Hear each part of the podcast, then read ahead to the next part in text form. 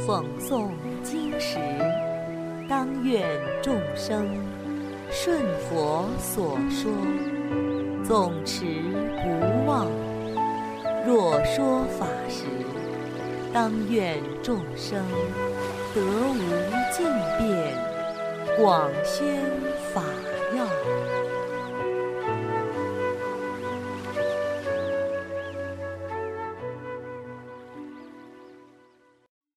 欢迎收听佛经童话故事《大赤鱼的前世今生》。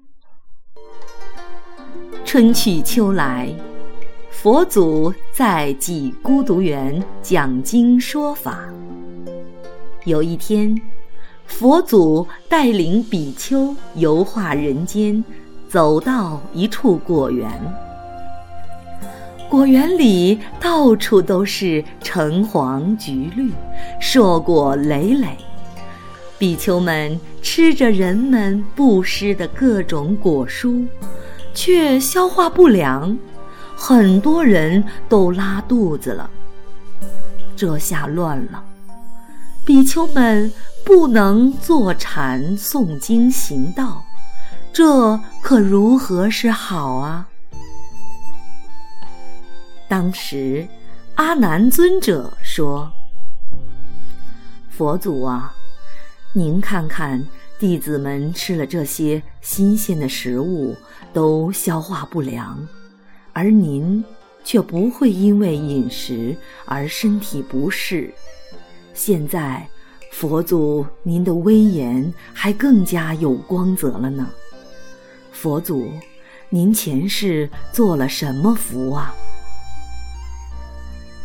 佛祖告诉阿难尊者：“阿难啊，那是因为我前世修慈悲，制作汤药布施给众生，所以这辈子就能得到不生病的果报，吃什么都能消化。”不会因为饮食生病啊！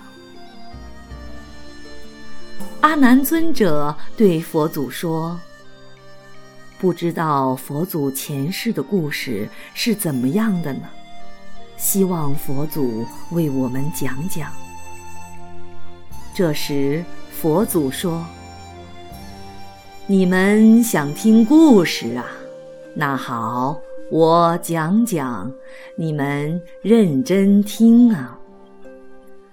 过去波罗奈国有位莲花王，以正法治理天下，广受人们爱戴，所以他所管辖的国家人口众多，人民安居乐业，世界和平，物资丰饶。牛羊满山坡，田地里各种瓜果蔬菜飘香四溢，且味道甘美。当时的人民因为物资条件丰富，就多吃贪吃，结果呢，导致消化不良，生了各种疾病。生病的人们。路都走不动了，于是大家只好你扶着我，我搀着你，相互搀扶着来找国王求救，讨要医药。莲花王见到病人，生出大慈悲心，于是召集名医，让他们制作药物，布施给民众。可是，病人却越来越多，疫情没有得到有效控制。莲花王就责备御医：“怎么回事？不是叫你们制作药物来救治百姓的吗？你们为什么不救治？”御医说：“大王，不是我们不救治。”实在是没有特效药啊！我们自己都有病，自己都治不好，怎么去治别人呢？莲花王听到之后就非常遗憾，他又问：“你说的这个特效药到底是什么药物呢？”御医说：“要用红鱼的肉和血来做药物，才能治好这个病。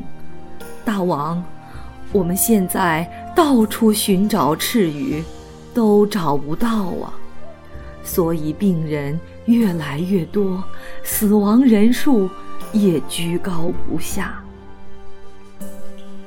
莲花王见此情景，当下发出大慈悲心。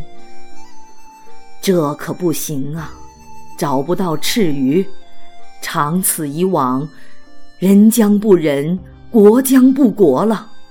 我应当发愿做那赤鱼，为众生医治身上的病啊！他发了这个愿之后，就召集太子和大臣，我把王位托付给你们，你们可要好好治理，不要让民众受到冤屈。不要辜负民众的期望。当时，太子和大臣一听国王这话，都惊慌失措，痛哭流涕。大王，我们到底犯了什么法，让大王说出这样的话？莲花王安慰太子和大臣。不是你们有什么过错，只不过现在国内的人民有很多病苦，死亡人数太多。先前请名医看过，不见效果，原来是需要赤鱼的血肉来做药引子，才能治愈大家的病，所以。我准备舍弃这个国王之身，投胎做那赤鱼去，用自己的血肉来治疗民众的病。所以现在把你们召集过来，把国家托付给你们。太子和大臣听到国王为了救度黎民百姓。愿意舍弃自己的生命和肉体，都嚎啕大哭，立马抱住国王的脚。我们都蒙大王的慈悲恩泽，使得国土丰乐，人民炽盛。大王不要抛弃我们呐！莲花王对太子和诸位大臣说。我现在所做的都是为了民众，你们为什么要阻拦我呢？太子和大臣苦苦的哀求大王，可是莲花王心意已决，不为所动。后来，莲花王手持香花，登上高楼，向四方行礼，发大誓愿。我愿意舍弃这个身体，让我升到波罗奈国的大河当中，变成大赤鱼，让那些生病的民众吃了大赤鱼的肉都能痊愈。发愿之后，莲花王自投楼下，命中之后。就去波罗奈国的大河中投胎，变成了大赤鱼。当时，人民听说河中有一条大赤鱼，都拿着刀斧去割肉。吃了大赤鱼的血肉，人们的病都好了。而人们割掉大赤鱼肉的地方。马上又长出新的肉，让其他人继续割。继续吃它的血肉。就这样，连续十二年，大赤鱼用自己的血肉来布施给众生，没有一丝一毫的悔恨之心。大赤鱼命终之后，升到了刀立天。佛祖告诉阿难尊者。当时的莲花王就是我呀，因为当时我舍弃肉身救活众生，所以无量世当中都从未生病，直到这辈子成佛普度众生。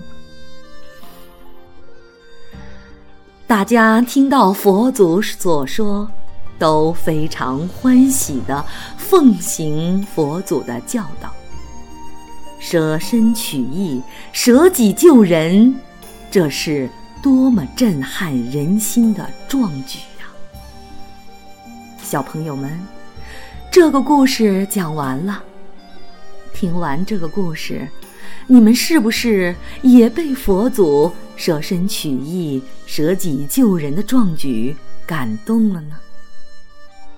听了这个故事，我们还应该知道，愿力的力量是无比强大的。莲花王因为前世的愿力，舍弃肉身救活众生，所以无量世当中都从未生病，直到这辈子成佛。普度众生。有一句话是：“一饮一啄，莫非前定。”就是这个道理。所以，我们只要许下善心善愿，并为之不懈努力，最终都能够结出丰硕的果实啊！好了，今天的佛经童话故事就讲到这里。我们下次再见。